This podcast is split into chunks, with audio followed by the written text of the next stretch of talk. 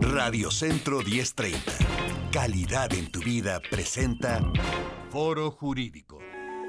Incorpórese a este espacio de reflexión dedicado a las voces expertas en el terreno del derecho. Acompaña al doctor Elías Huerta Psijas. Foro Jurídico. El derecho al alcance de todos.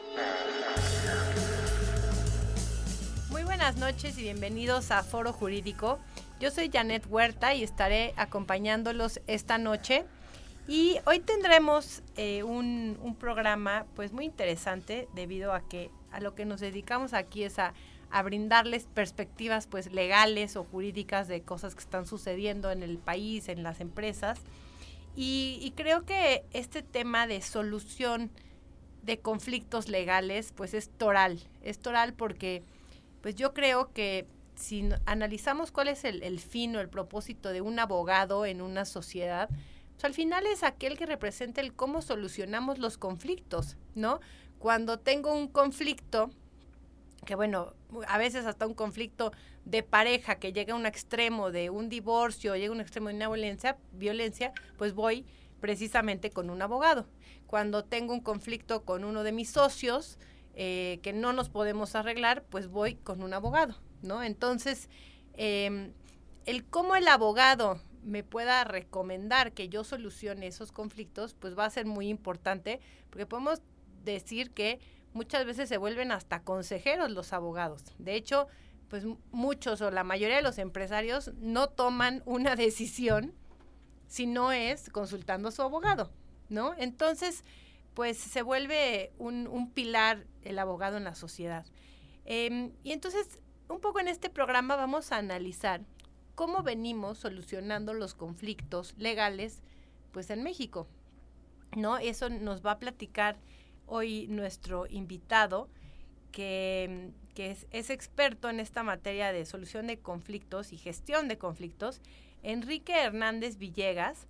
Él es socio fundador y director general del despacho Solución de Conflictos Legales y además de ser pues especialista en, en, varias materias de derecho como es el amparo, el derecho civil y mercantil y administrativo, él precisamente es una historia viviente de lo que vamos a platicar hoy. Empieza siendo pues un abogado litigante, socio, fue el, fundador del área de litigio civil y mercantil en uno de los despachos más importantes de México, se llama Baker McKenzie, y de pronto pues hoy en día ya tiene su propio despacho y además es eh, socio también de la Federación Iberoamericana de la Cultura de Paz, de Medios Alternos de Solución de Conflictos y Derecho Colaborativo y del Colegio Nacional de Mediadores Privados. Muy buenas noches, Enrique. Hola, Janet. Eh, encantado de estar aquí contigo y con tu, en tu programa y muchas gracias por la invitación. No, muchas gracias a ti por, por asistir. Entonces, platíganos, recordemos que en nuestro auditorio pues puede haber gente de, de, todo tipo, gente que se dedica al comercio, gente que inclusive pueda tener algunos problemas legales personales. Eh, pero, ¿qué es para ti? Digo, no le pusimos mediación o medios alternos de solución de conflictos a este, a este programa porque creo que al, al final cuando surge un conflicto en una empresa, en una sociedad, pues el punto es solucionarlo de manera más eficiente, ¿no? ¿O tú cómo ves este tema de la solución y gestión de conflictos? Sí, mira, eh, Janet, eh, en nuestro país se ha dado un cambio verdaderamente importante que vale la pena comentar y, y, abundar al respecto en cuanto a la gestión y solución de conflictos. Una especie de parteaguas eh, y, y me, me, estoy refiriendo concretamente a una reforma constitucional de gran calado que fue precisamente en junio de 2008, en donde la Constitución, en el artículo 17, por primera vez se insertó que las leyes preverán mecanismos alternativos de solución de controversias.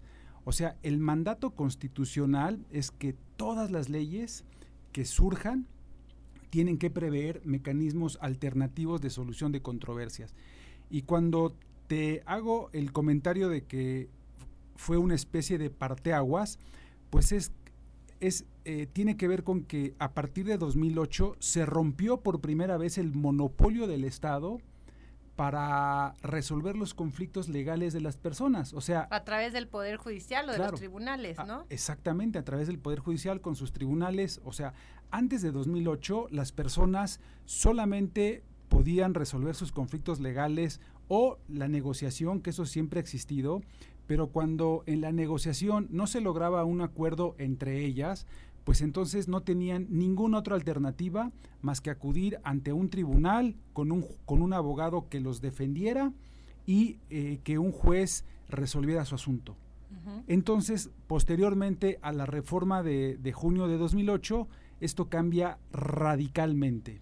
¿Por qué? Porque entonces se, hay un abanico un eh, que, que abre el espectro de la forma de resolver los conflictos de las personas, en donde ahora puede ser eh, también mediante una conciliación, mediante mediación.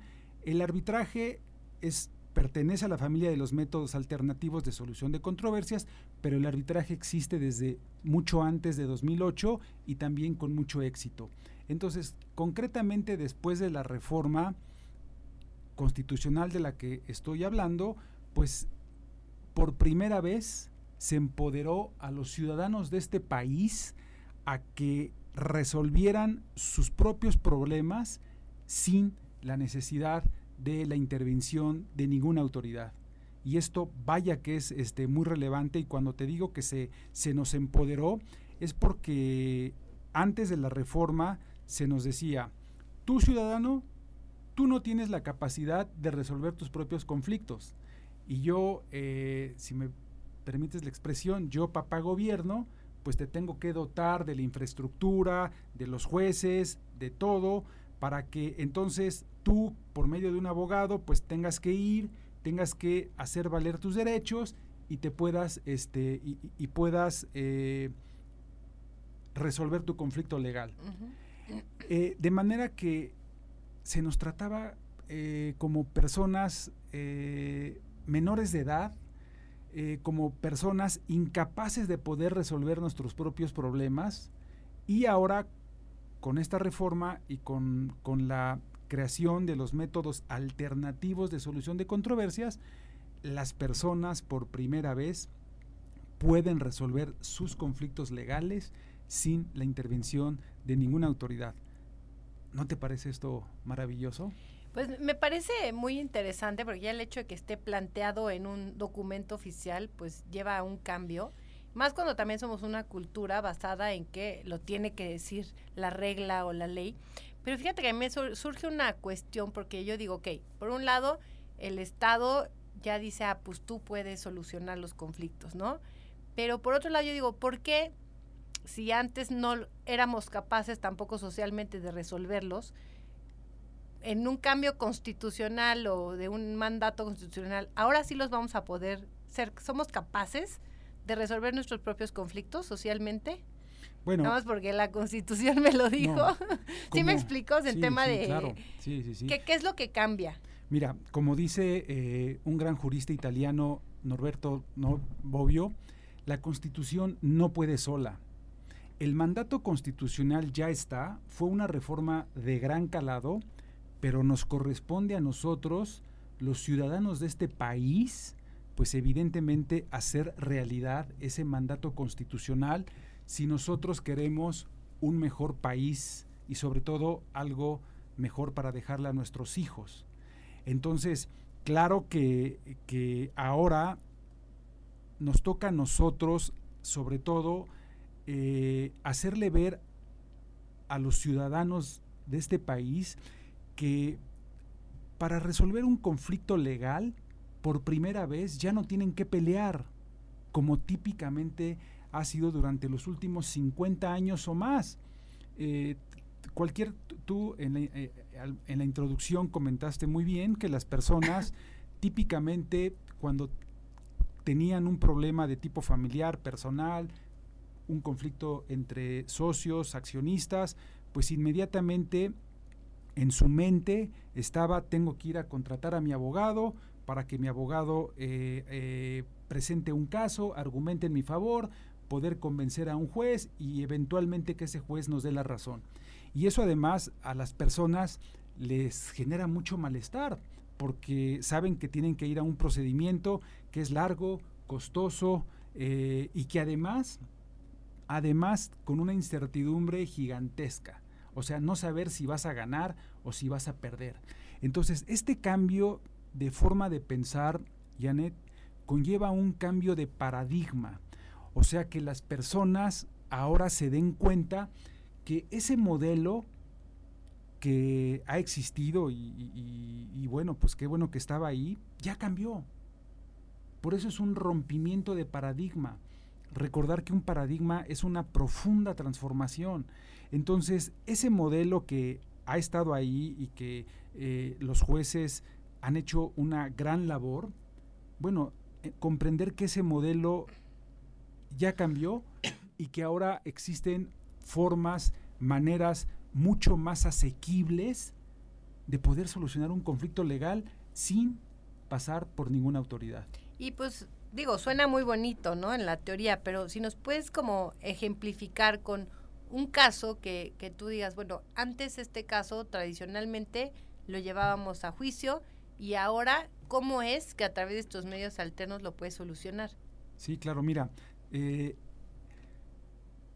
Iniciaré comentándote que yo, pues, este, imagínate, yo tengo 25 años de ejercicio profesional ininterrumpido, pues yo me formé eh, como abogado postulante cuando no existía nada de esto. De manera que los últimos 10 años, literalmente, me transformé. Transformé mi forma de pensar, de actuar, eh, muy de la mano de lo que te estoy platicando. Pero te puedo comentar una experiencia que viví en, carne propia cuando yo estaba en el despacho que comentaste, cuando yo era socio. Eh, nos tocó llevar un asunto que creo que fue muy relevante para mí porque fue donde me hizo cambiar mi manera de pensar. Eh, resulta que eh, nosotros, bueno, en ese entonces en el despacho asesorábamos una empresa muy importante y había eh, el típico conflicto entre accionistas por el control de la, de la sociedad, algo que suele pasar, pero aquí se tenía la característica del que el conflicto era padre contra hijo, era padre contra sus dos hijos, pero el que realmente lo demandó fue su hijo, su primogénito. Entonces nosotros nos, tocó defender al padre, eh, de unas nulidades de asambleas en donde se habían tomado unos acuerdos societarios por virtud de los cuales se le quitaba el control total de la empresa al hijo primogénito. Y como es normal, empezó el juicio en primera instancia, nosotros llevamos todo desde el comienzo, pues eh, contestamos demanda, argumentamos, eh, establecimos una defensa muy sólida, de manera que conforme fue avanzando el juicio, no me voy a detener mucho, pues hicimos un par de propuestas para llegar a un arreglo.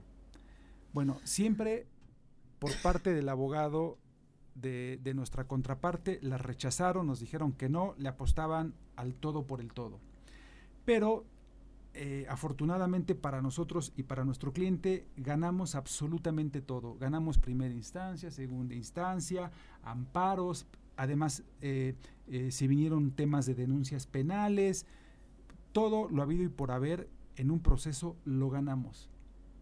Pero al final del juicio he de comentarte que nuestro cliente ganando perdió, porque perdió a su hijo primogénito, del cual, si la relación ya te podrías imaginar cómo estaba, sumamente deteriorada en el juicio, pues se acabó de fracturar por completo y, al día de hoy, inclusive... Y el hijo se quedó pues sin, sin nada. sí, y este... Eh, inclusive tengo entendido, yo ya, me, yo ya dejé de ese asunto hace ya varios años, pero la relación tengo entendido que ni siquiera con el tiempo se ha podido eh, restaurar, pues porque finalmente, te imaginarás, este pleito duró cuatro años y en donde te digo, además de temas civiles, hubo cuestiones penales que tuvimos que resolver y atender,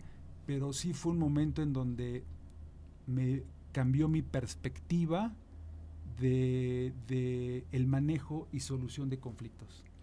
Pero aquí, por ejemplo, tú dijiste que en algún momento trataron de llegar a una negociación con, con el hijo y, y, también eso sucede, que a veces la gente no quiere, ¿no? O sea, ¿qué sucede cuando dices, bueno, yo, ok, qué bonito, esto se puede solucionar con medios alternos, negociando, con mediación, pero, pero, ¿qué pasa cuando tú tuviste la oportunidad de hacer una negociación y pues el cliente prefiere pelearse, ¿no? Sí. Bueno, en su momento también he de decir que cuando yo, cuando nosotros intentamos negociar, pues yo no tenía las habilidades que tengo ahora de negociación, de mediador, pues eh, yo creo que hicimos el típico esfuerzo muy, muy eh, simple de tratar de llegar a un acuerdo, pero no se consiguió. Eh, pero ahora que las cosas que las cosas han cambiado.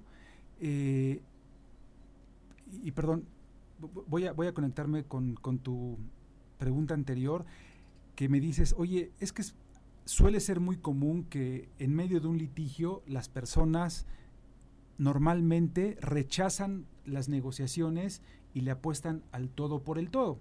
Y tienes toda la razón. Eh, algo característico en los, litigios, en los juicios, en cualquier materia, civil, mercantil, familiar, laboral, eh, las personas tratan de irse, tratan de obtener el 100%. Y al final, muchas veces pasa que se quedan con el 0%, porque los litigios hay una cosa que se le denomina el síndrome ganador-perdedor al final alguien va a acabar perdiendo todo. Mm, eh, en, los juicios no están, en los juicios no están concebidos para no que es, no es ganar ganar, es un ganar perder. Un juez te diga, ah, pues mire, usted reclamó un 100%, pero mire, usted nada más, este, eh, le vamos a conceder el 60 y a la contraparte, o sea, no hay, no hay esa posibilidad de que un, un juzgador pueda resolver eh, de manera que él de la manera en que él consideraría que fuera justa. Dar a cada cual quien lo que le corresponde. O sea, los jueces tienen que resolver con base en lo que está en la ley, las reglas procesales y si tú, si el actor probó su acción, este puede condenar y si no la probó, necesariamente va a absolver. Entonces, claro, es un, es un error muy común, pero sobre todo también es un error del abogado, no hacerle ver al cliente las consecuencias, los riesgos que se tiene cada vez que se inicia un proceso. Porque fíjate, en los procesos, lo único que no tienes es certeza. Certeza de que vas a ganar, porque todos los que tenemos experiencia en tribunales sabemos perfectamente que cada juicio es totalmente diferente. No sabemos cómo va a resolver el juez, las tesis y la jurisprudencia cambian constantemente, cada semana salen nuevos criterios de jurisprudencia. Entonces, imagínate que, que es imposible o cuasi imposible poder decir que si en un proceso vas a poder tener un resultado favorable. Además de que éticamente, también he de comentar, ningún abogado que se precie de ético le puede decir a su cliente que este asunto está ganado. Eso además es totalmente en contra Publicidad engañosa. Pues eh, sí, sí, eh, eh, porque los, los abogados sabemos que cuando entras a un litigio hay un montón de variables que no están en tu control. Entonces, pues tú no le puedes decir, aunque pareciera, pareciera que, que, que un juicio este, pudiera estar ganado, pero como decía por ahí un, un colega ganado solamente en el campo. O sea, eh, te decía hace un instante, lo único que no tiene un juicio es certeza. Pero por eso mi comentario de que el abogado pues siempre eh, tendría que ser pro acuerdo. Una salida que permita una negociación, que permita que el cliente pueda tener eh, certeza de algo. Y déjame nada más antes de seguir recordarle a nuestro auditorio que estamos transmitiendo este programa por Facebook Live. Nos pueden sintonizar en el Facebook de Foro Jurídico. También nos pueden seguir en Twitter como arroba foro jurídico y si tienen alguna pregunta o algún comentario para nuestro invitado, pueden hablar a los teléfonos en cabina el 55 52 59 23 29 y también nos pueden escuchar desde la página web radiocentro1030.mx. Y bueno, pues un poco para resumirle al auditorio, si alguien apenas nos está sintonizando, estamos platicando de esta nueva mentalidad que adquirimos, bueno, que tenemos que adquirir en México, de solucionar conflictos legales fuera de los tribunales. Nos platicó Enrique Hernández, nuestro invitado, cómo en el 2008 se pasa una reforma que que pues ya por mandato constitucional se dice que se deberán de priorizar los mecanismos alternos de solución de conflictos, de controversias, em, para poder solucionar conflictos legales. Pero justo también comentamos que, bueno, que nos impedía antes el solucionar por fuera los conflictos. Creo que por un lado, como comentamos, es pues una cultura altamente litigiosa, no nada más del abogado, sino de el que quiere vengarse, ¿no? Vemos, para mí digo, a veces desde chavitos vemos que los, los jóvenes saliendo de, de, un, de una discoteca, borrachos, ¿cómo solucionan sus problemas? Pues a trancazos, ¿no?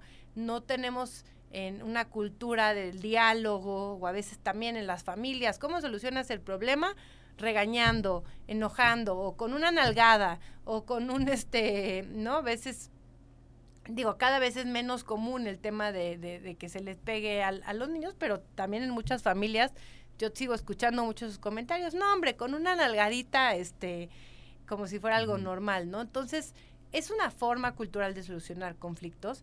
Y también, por otro lado, el tema de los abogados, que decías, bueno, ¿por qué tú como abogado quisiste llegar a una negociación? Por un lado, la persona no quería y por otro lado, tú no tenías las habilidades con las que cuentas hoy. Entonces, un poco me gustaría profundizar en, eso, ¿no? O sea, ¿qué habilidades se requiere por parte de los abogados para decir realmente yo puedo hoy sentarme en una mesa previo a un juicio, a diferencia de quién eras tú hace 10 años, y contar con las habilidades que me permiten que las partes lleguen a un acuerdo? Sí, y pues eh, son, son muchas y muy diversas las habilidades que que se necesitan, eh, Janet, porque también hace un instante te comenté que yo en mi formación profesional, pues estos temas eran simple y sencillamente inexistentes. O sea, eh, que nos prepararan. Fíjate qué, qué ironía. El abogado, por, por antonomasia, tiene que ser un pacificador, un solucionador de conflictos pero nunca nos enseñaron ni conflictos, ni negociación, obviamente mucho menos mediación, ni nada que tenga que ver con eh, métodos para gestionar y resolver un conflicto. Ve nada más. Eso, eso a mí me impacta que hasta el día de hoy en muchos eh, programas, por ejemplo, el que acaba de sacar la UNAM, no hay una materia de negociación y solución de conflictos. Y el otro día escuchaba un comentario de una de estas vacas sagradas del derecho que decía, ¿Cómo negociación si la justicia no se puede negociar? Sí. Entonces es, que hay un, hay un paradigma, ¿no? Muy fuerte. Sí, e, es correcto, aunque en la UNAM ya es materia obligatoria la de métodos alternativos de solución de controversias. O sea, las universidades... eso no nos da necesariamente la habilidad de saber negociar, sí, el eh, conocer cuáles son los métodos. Es correcto, pero ya, ya es un, ya es un, es un gran avance el que una universidad como lo es nuestra máxima casa de estudios diga esta materia nada de optativa, nada de que la dejas cuando quieres, sino que es una materia que es, es, eh, es obligatoria. Y déjame comentar, eh, Janet, una materia como métodos alternativos, negociación, gestión de conflictos es tan importante como saber derecho civil, saber derecho mercantil, saber derecho constitucional. Nada más que eh, nosotros los abogados venimos de una creencia, en mi opinión, totalmente equivocada, en la formación incorrecta, en donde nos han, nos han enseñado que, que la ley es el centro de nuestro conocimiento y saber jurídico. Y de la ley no te puedes mover. Cuando que ser abogado implica muchísimo más que conocer la ley. Es más, en algunas escuelas todavía piensan que son buenos alumnos los que son capaces de memorizar un código. Imagínate, cuando ese código lo cambian, porque además no te enseñan el código completo, te enseñan cachos de leyes. Y cuando te cambian esa ley, pues, pues entonces ya se te fue tu conocimiento. Entonces, yo lo que he venido aprendiendo y desarrollando es que tenemos, el derecho es mucho más que leyes, de manera que nos hace falta eh, aprender muchas cuestiones más que arropan al derecho. Entonces, eh, me comentabas qué habilidades, pues mira, me he tenido que meter a estudiar, obviamente, de negociación. Yo no sabía, bueno, no sabía ni qué era negociar. Y además, tú dijiste hace, una, hace un momento una cuestión muy importante. Estamos muy acostumbrados a imponer, a imponer, tú decías, este, eh, el, ejemplo de los jóvenes que se pelean o, de los padres que le imponen a los hijos. El imponer siempre, el que impone es el arbitrario.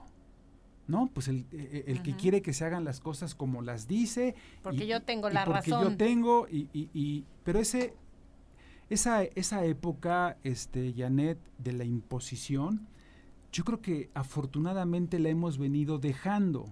Eh, porque ahora, ahora de lo que se trata es de convencer, de negociar, de generar acuerdos. Todos los días estamos generando acuerdos, pero ya no desde la imposición. Todavía algunos compañeros, colegas que me están escuchando, eh, pues recordaremos que eh, nuestros abuelos, pues controlaban a sus hijos, las mamás controlaban a sus hijos con la mirada. ¿Por qué? Pero era, era una manera de imponer sumamente fuerte y hasta agresiva. Hoy por hoy, este, eh, ninguna mamá moderna, por supuesto que, tiene esa mirada y ahora tiene que, este, tiene que educar a sus hijos, pues a través, a través de generar acuerdos, del diálogo, de enseñarle que, que constantemente se van haciendo este tipo de acuerdos de lo que la mamá quiere que sus hijos hagan, simplemente para que eh, se vaya comprendiendo cómo hemos pasado de un mundo de la imposición ahora a un mundo en donde el diálogo y la generación de acuerdos es muy importante. Y también esto tiene que ver, pues somos una sociedad ya mucho más democrática, somos una sociedad que ha avanzado en ciertos sectores importantes, entonces hemos dejado atrás la imposición. Y que también en esta imposición decían el negociar era igual a regatear, ¿no? Si él quiere 100, no, que pida 100, tú le das 80 y no, que te queden 90 y cuando al final de cuentas esta parte de construir acuerdos trae más implícito un tema de entender a la persona, entender el contexto, entender lo que la persona realmente está pidiendo, el por qué, ¿no? Dicen que, que muchos de los, en, muchos de los casos, inclusive penales, em, lo único que quiere la persona es, es, el reconocimiento, es el que tú aceptes, que pides una disculpa y a veces se lleva desde la venganza todo este proceso simplemente porque no está la otra parte dispuesta a decir, ok, sí, disculpa este y tomar responsabilidad, ¿no? Ese, es algo tan sencillo y tan humano y andamos ahí queriendo regatear todo, ¿no? Bueno, el regateo sí es completamente válido, eh, forma parte de la negociación y, ese, ese está bien. Pero eh, ahorita que tú decías también de, las habilidades que se necesitan, retomando esa parte, pues entonces, si te decía yo hace un instante que a nosotros no se nos enseñó nada de eso, entonces cuando yo pues eh, me empiezo a dar cuenta y sobre todo con la reforma de, constitucional de junio de 2008, pues que que yo simplemente aprendí a llevar asuntos en tribunales, que por cierto nunca se resolvían, pues entonces me doy cuenta y empiezo a aprender de negociación, de eh, teoría del conflicto, manejo, gestión de conflictos. En 2010 me convierto en mediador privado certificado. Y de, a partir de ahí, Janet, este, te diría que no estoy exagerando si te comento que desde el 2010 a la fecha no he dejado de estudiar estas disciplinas, habilidades aquí en México y en el extranjero, pues que tienen que ver con, con, la negociación, con ser un mediador que tiene todas las capacidades y todas las habilidades para poder ayudar a las personas que están experimentando un conflicto a que lo puedan solucionar. Y que sobre todo lo más importante es que lo pueden solucionar sin la necesidad de pelear. Y también tú lo comentaste hace un instante, eh, todavía en la sociedad falta muchísimo, muchísimo permear esto y ojalá tu programa que es tan exitoso de veras eh, llegue a, los mayores lugares porque las personas todavía no, no entienden o ni siquiera saben que hay maneras mucho más asequibles cada vez que, tienen, que tengan un conflicto legal. O sea, que ya no tienen que ir y contratar un abogado y que el abogado les prepare un caso y les prepare la mejor argumentación porque se va a presentar la demanda ante un juez y ese juez en su momento, previas las etapas procesales correspondientes, va a dictar una sentencia. Por eso hay personas que cuando tienen un conflicto legal, nada más de pensar que tienen que hacer esto y que tienen que ir a buscar a un abogado, pues ya la verdad es que muchas veces no pueden dormir. O sea, anticipan un escenario muy complicado, muy costoso y que además, como te dije hace un instante, sin poder sin poder tener certeza sobre su solución. Entonces. Y Enrique, ahora otra pregunta. Para ser mediador, eh, árbitro, estas nuevas figuras, ¿hay que ser licenciado en Derecho? Eh, para, ser, para ser árbitro, forzosamente tienes que ser abogado, para ser mediador, no porque si hablamos de, de, la mediación privada en la Ciudad de México, en donde hay una ley que es la Ley de Justicia Alternativa de la Ciudad de México, eh, cuando la ley comenzó, allá por 2008, solamente se establecía que únicamente podían ser mediadores los abogados, lo que era un gran error porque hay otras disciplinas en donde tienen inclusive mucho mejores talentos que nosotros los abogados. por ejemplo. Un psicólogo, este, los ingenieros, eh, arquitectos, gente que, que cuando se trata de resolver un conflicto, Janet, tienen una capacidad mucho más amplia de poderte ofrecer las soluciones. En contra de los abogados, los abogados tenemos una grandísima desventaja. Cuando nos dicen, oye, ¿Cómo se resolvería este problema? Inmediatamente lo que hacemos es, ¿qué dice la ley? y cómo lo resolvería en su caso un tribunal. Son nuestras únicas dos formas. Y puede ser. Bueno, ahí déjame decirte porque a mí este, este punto se me hace crucial, porque tú hablabas del monopolio del Estado para, eh, para resolver los conflictos. Pero yo creo que también hay otro, había otro monopolio que era el de los abogados, porque el abogado tenía el monopolio de la resolución en tribunales. O sea, yo, yo no podía ir a defender mi causa si no tenía una cédula como licenciado en Derecho, ¿no? Entonces, creo que el hecho de que ya tú me vengas a decir que yo puedo contratar un mediador, que no necesita ser un abogado, que al final yo lo voy a contratar o lo voy a a juzgar su servicio por si me soluciona mi conflicto, no me soluciona el conflicto. A mí no me importa si tiene la cédula, si es este Juan Camané, ¿no? Em, se vuelve como un tema en donde realmente se pierde el monopolio de la solución de conflictos en manos de los abogados y yo creo que esto sí representa un, verdadero cambio también de paradigma, ¿no? Sí, claro. Eh, los abogados, eh, y quizá algunos colegas eh, no les guste mi comentario, pero los, los abogados hemos creado la industria del litigio, que ha sido la peor industria que ha sangrado a las personas. Y de, y de ahí, eh, Janet, este comentario que el reclamo más enérgico que nos hace los ciudadanos de este país a la abogacía mexicana es que no nos hemos ocupado de resolver sus conflictos legales. Y esta aseveración que estoy haciendo, pues es muy fácil de constatar.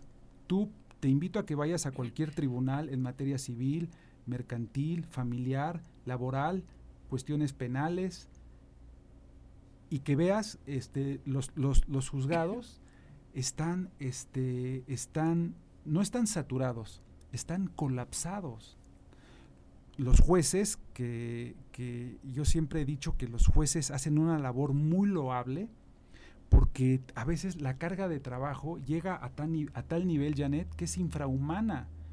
¿Cómo van a esperar que un juzgador pueda resolver una cantidad excesiva de asuntos?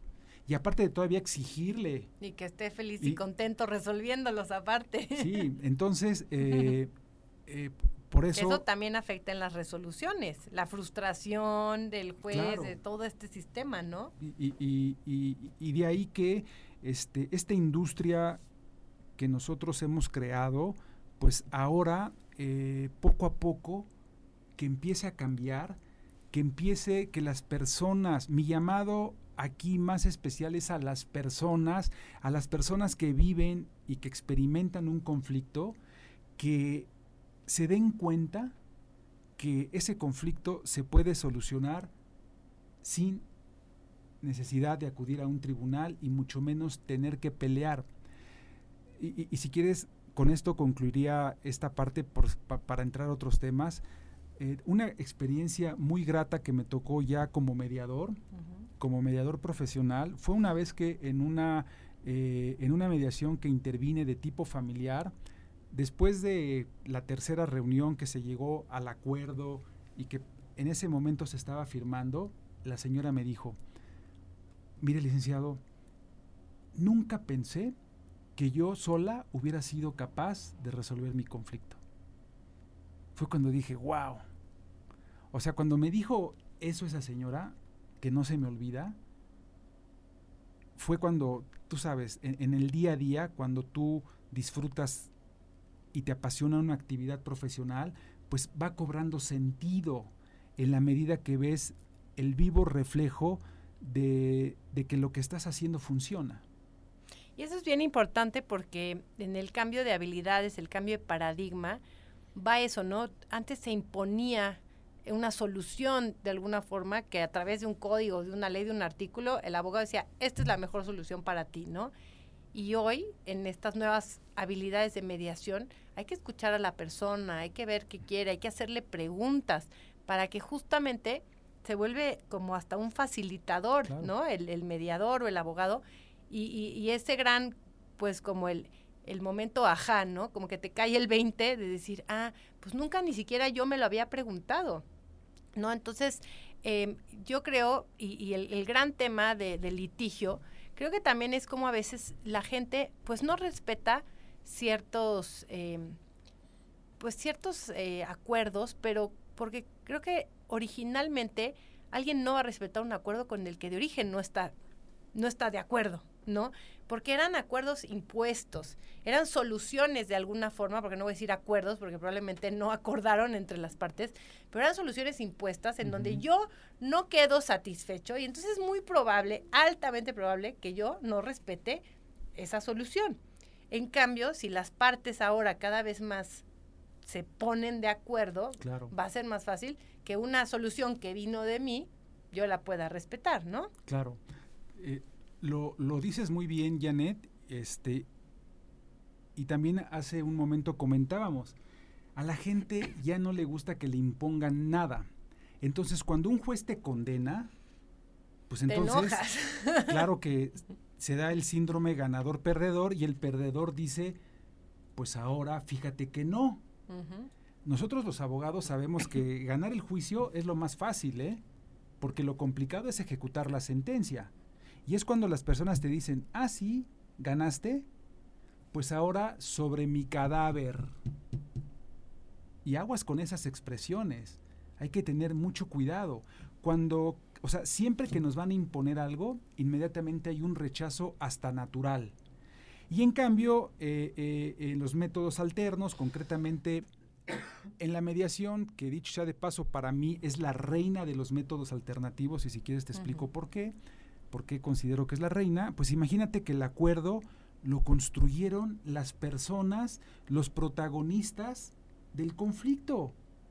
Entonces, el acuerdo surge solamente a partir de ellos, sin que nadie les haya impuesto nada.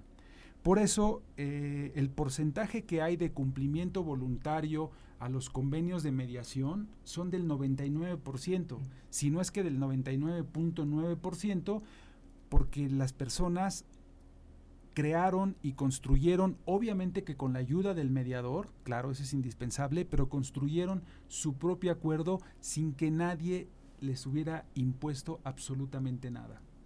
Totalmente.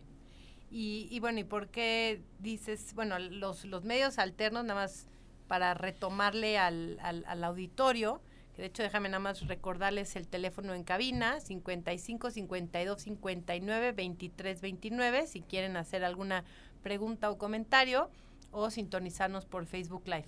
Pero bueno, em, eh, si nos puedes decir recordar una lista de cuáles son estos mecanismos alternos, ¿no? Y por qué dices que la mediación es, es la madre. Sí, mira, eh, los mecanismos alternativos son eh, la conciliación, la mediación y el arbitraje. Eh, la negociación siempre ha existido, pero concretamente a, a partir de 2008 ya está de una manera muy clara la conciliación, la mediación y el arbitraje, que el arbitraje tiene muchísimo más tiempo.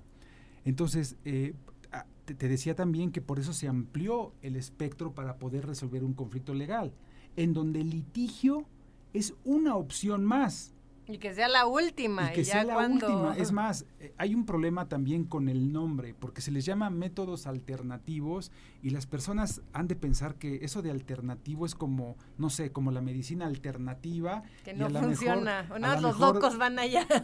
a lo mejor la descalifican. Claro. El nombre correcto debería de ser métodos adecuados de solución de controversias, porque también Deberían de ser los principales, no los alternativos. Claro, este, eh, mira, la, hay algo que no necesita mayor explicación porque es pura lógica natural.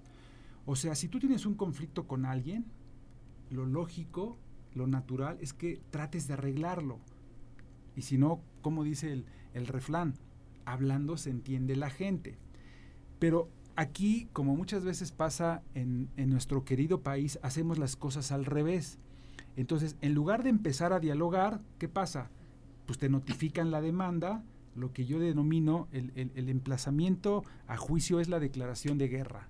es cuando dices, este, yo ya no quiero hablar contigo, ahora te vas a entender con mi abogado, además el proceso civil como está hecho, la ley de clausura, clausura completamente la, comunicación y entonces es una guerra de estrategia legal Obviamente los abogados se ponen a prueba con todas sus capacidades, que eso les encanta, o sea, eh, el abogado que tiene la práctica procesal, pues la verdad es que es muy divertido porque nos pone a prueba este, argumentar, desahogar pruebas, eh, es un constante este, eh, retarnos, sí, nada más que para la persona, para el cliente, es un ambiente completamente eh, hostil, hostil, agresivo, en donde si le hubieran explicado cómo iba a estar las cosas, muy probablemente no hubiera querido estar. Entonces, ah, y me decías, ¿y por qué? Lo voy a decir muy brevemente, ¿por qué yo considero que de, de la familia de los métodos alternativos, la mediación es la reina? Pues porque es la mejor manera, eh, Janet, de poder resolver un conflicto en donde nadie te impone nada, en donde las personas construyen su propio acuerdo y en donde el procedimiento de mediación, que es sumamente flexible, lo que privilegia es el diálogo. Entonces, no existe otro procedimiento con estas características para que tú puedas resolver un conflicto. Por eso yo digo, es la, es la, es la reina, porque ni siquiera la conciliación y mucho menos el arbitraje este, se le asemejan para poder resolver un conflicto. Porque en la conciliación eh, el conciliador hace una propuesta, ¿no? Y en la mediación el mediador no puede hacer ninguna propuesta de solución. Es correcto. La conciliación se puede entender y ver de manera mucho más sencilla, por ejemplo, eh, en el ámbito o en el sector público. Te, voy a dar un ejemplo eh, muy concreto, por ejemplo, en la Procuraduría Federal del Consumidor todos los días se hacen conciliaciones, pero son temas muy sencillos. Hasta en la laboral, ¿no? En las juntas. El tema está muy centrado en la Profeco, por ejemplo, pues típico pleito entre el cliente y el, y el fabricante, este, eh, eh, en donde el conciliador lo que trata de hacer, pues es obviamente hacer propuestas de solución rápidas, en su agenda tiene 10 o 12 conciliaciones, tú tienes media hora para, para, para Tampoco puede escuchar mucho a las partes. Entonces, pero hay una gran desventaja. Por eso no se hace así en la mediación. Que esa solución que te propuso el conciliador, pues tú llegas a tu casa este, y, y en cinco minutos de reflexión dices, oye, pero pues yo ni quería esto. Pues el conciliador me estuvo presionando, me insistió, este, yo la verdad es que ni quería aceptar esto y entonces terminas completamente insatisfecha.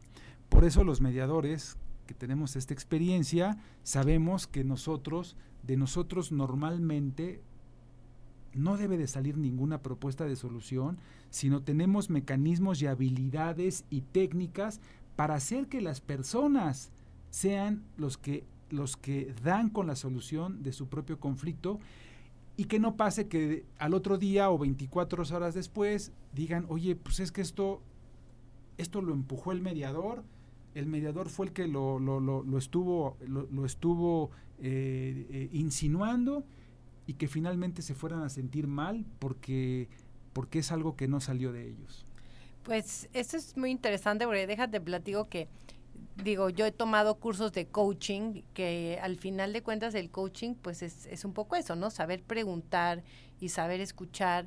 Y en algún momento cuando yo en un foro hice la propuesta de que el abogado debía conocer, tener habilidades de coach, ¿no? De coaching, que al final pues es lo mismo que tú estás diciendo en la mediación, pero bueno, saltaban ahí las voces de cómo, de que pues no, porque va en contra de lo que venía haciendo el abogado, ¿no? Pero déjame te hago una pregunta que nos hacen aquí en nuestras redes. Pues muchas felicitaciones y muchas gracias a todos nuestros amigos que nos acompañan en el Facebook Live. Cris Paredes pregunta, ¿cuál en tu experiencia, Enrique, es la principal razón de que la gente incumpla con lo que se acuerda, ya sea en un contrato o cualquier otro medio? Bueno, la pregunta no sé si se refiere a que incumpla un convenio de mediación o pero voy a partir de que sea cualquier algún acuerdo, un contrato, un convenio. Porque a ver, les voy a le, voy a responder lo siguiente. Eh, la principal razón de por qué voluntariamente no se cumplen los compromisos en México, desde mi muy particular punto de vista, tiene, con, tiene que ver con eh, con esta cuestión de que es muy fácil incumplir. Pues total, si le incumplo, pues que venga y que me demande. Y si me demanda, pues yo voy con mi abogado y de seguro me encuentro un abogado que con alguna habilidad hasta posiblemente consigue que no pague. O sea, tenemos una falta absoluta de compromiso voluntario de las obligaciones. O sea, en otras latitudes, Janet, un compromiso es un pacto, es un pacto que las personas que lo celebran saben que se va a cumplir y no solamente, ni siquiera porque esté escrito, ¿eh? es, un, es, es un acuerdo verbal. ¿Te acuerdas? Este, bueno, tú eres mucho más joven que yo, pero yo tengo muy presente, por ejemplo, con mi abuelo que, que nos decía, mi palabra vale oro. Así, así lo, eh, literalmente me acuerdo. Entonces, eso te demostraba que las personas preferían morir antes de incumplir. Pero después, este, también producto de, de, pues, de crisis financieras, de evaluaciones, también cuestiones exógenas, de repente la gente en México ha entendido, perdón, ha malentendido que incumplir es bien fácil y que no va a haber consecuencias. Pues no, eh, yo creo que ahora también parte de este nuevo paradigma es que retomemos, yo soy un fuerte promotor de la cultura del acuerdo y la paz. Imagínate que si ahorita hacemos tú y yo un compromiso, pues ese compromiso podría ser verbal y completamente válido y yo estaría eh, comprometido a cumplir voluntariamente contigo. Pero tratando de responder la amable pregunta que me hicieron, creo que hay una cultura de, el desacuerdo, además de la desconfianza y además pensar que no le va a pasar nada. Y deja también te comento que nos dice teoría cordoviana, más vale un mal arreglo que un buen juicio. Hay que romper, romper esa frase ha costado trabajo, hacer entender que no necesariamente es una o la otra, o sea que hay malos arreglos y que más bien depende de la voluntad de los que negocian. Eso es bueno, porque a veces en las frases populares vemos el sentir de la población y es como, ni siquiera, o sea, ¿por qué tiene que ser o un juicio o un mal arreglo? Puede haber un buen arreglo y tampoco tener que ir a juicio, ¿no? Esto me trae un poco, ya estamos llegando al final del programa, pero pero entender cómo hacen otras culturas, por ejemplo, a mí cuando vi lo que hace la comunidad judía, que es esta parte, ahora entiendo que es algo así como una mediación. Ellos tienen un comité cuando surge un problema entre algunos miembros de la comunidad, puede ser que hicieron negocio, puede ser cualquier tema comercial, personal, acuden a este como consejo un poco a que la haga de mediador y los acuerdos a los que llegan ahí son valen oro, ¿no? O sea, de que de que raramente vamos a ver uno de estos casos en, en, un tribunal, ¿no? Entonces, también es un tema de, de comunidad, que ahí sí hay consecuencias, porque si no respeto un acuerdo, pues me, me excomulgan, ¿no? De la comunidad.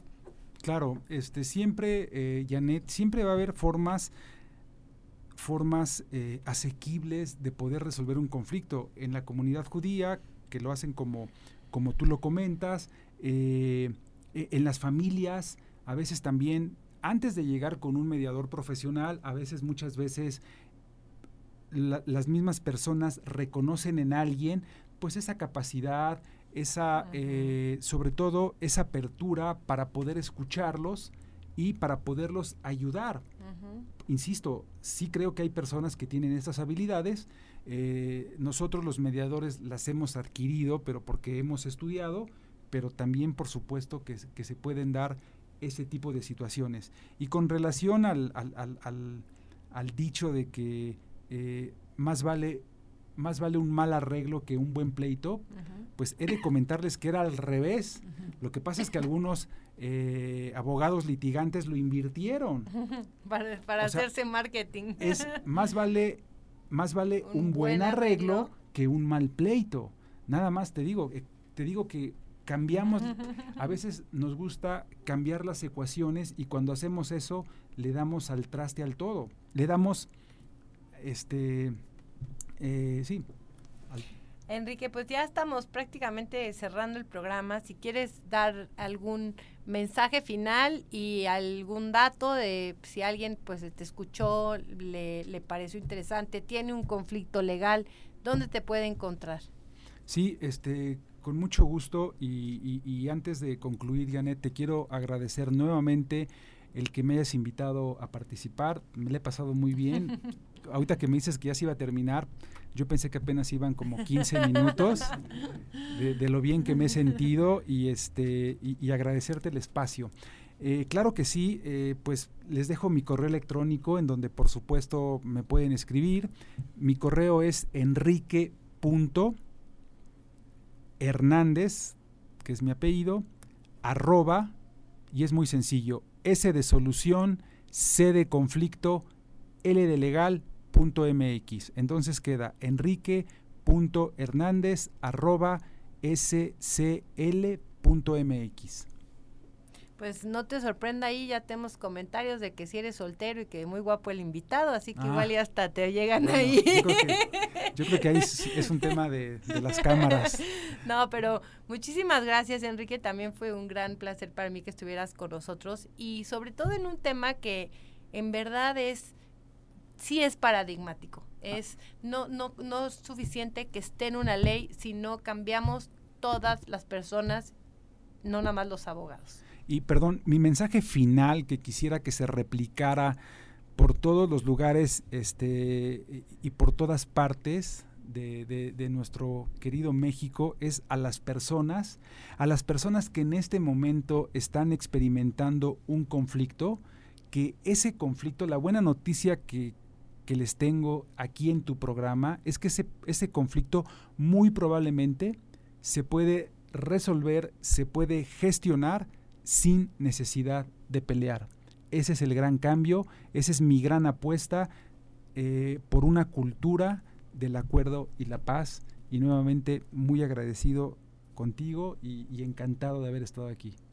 Pues muy bien, ahora sí ya acabamos, no me queda más que agradecerte de nuevo, agradecer también a nuestro auditorio por habernos sintonizado y los esperamos el próximo miércoles en una edición más de Foro Jurídico, el derecho al alcance de todos. Buenas noches.